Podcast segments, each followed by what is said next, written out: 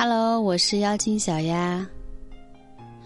前段时间在微博看到这样一句话：“我们之于生活大都不满，都是因为你对自己的期望值过高，觉得自己和别人不一样，不愿意承认自己是一个普普通通的人。”评论区有很多人的连声附和，说才毕业那会儿。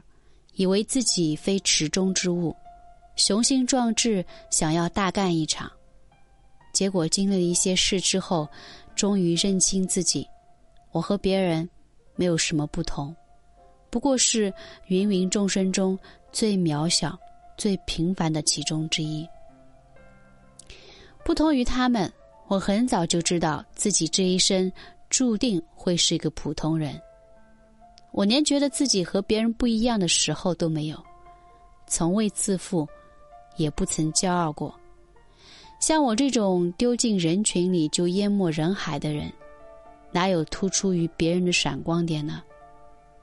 别人唾手可得的东西，我得拼尽全力还不一定能拥有。真是想想都觉得是很挫败的事情。在我年少时还想为命运做一番挣扎时，我选择了以大度的方式找存在感，结果自然是吃了不少亏。现在我把我的教训分享出来，希望对你们能有所帮助。你的大方会让他变本加厉。我谈过最卑微的恋爱，是我的前前任。他真的是把我的自尊心放在脚下踩。我和那些傻女人一样天真，以为大方能让他心生愧疚，从此对我更好，结果却起了相反的作用。有一天晚上，直到零点，他都没有给我发微信，我找他也不回，然后我就打他的电话，无人接听。我那个夜晚过得特别心慌。脑海里总想一些有的没的。清晨电话铃声响起，我瞬间就醒了。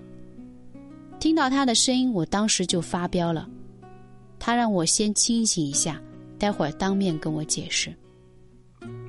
他说跟朋友玩嗨了，喝酒到不省人事，手机也没电。我选择相信，因为那时我还爱他，我不想追究真相。就算他是骗我，我也认了。再后来，是夜不归宿，是被我当场抓到他和别人有染。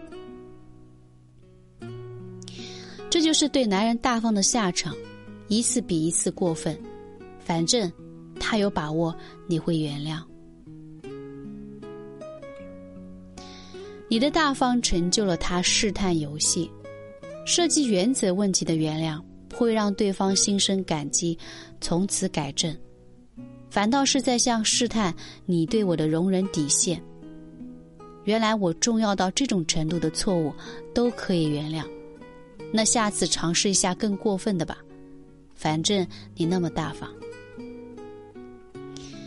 有些事情发生了，它所造成的影响就摆在那里，不是说原谅就能够回归当初。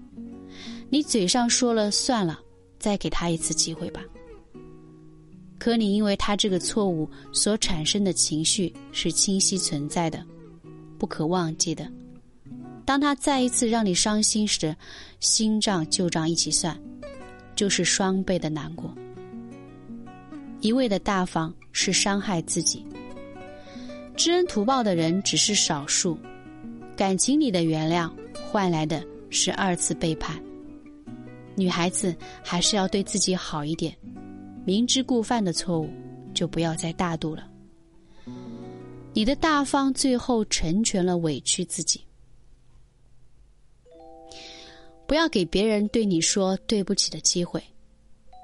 他做了伤害你的事情，希望一句对不起就能让一切一笔勾销，凭什么？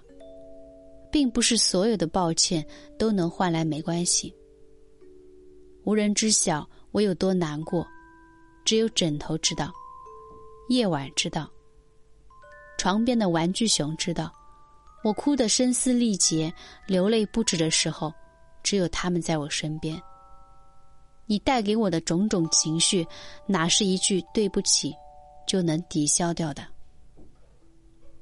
大方到了最后，成了伤害自己的利器。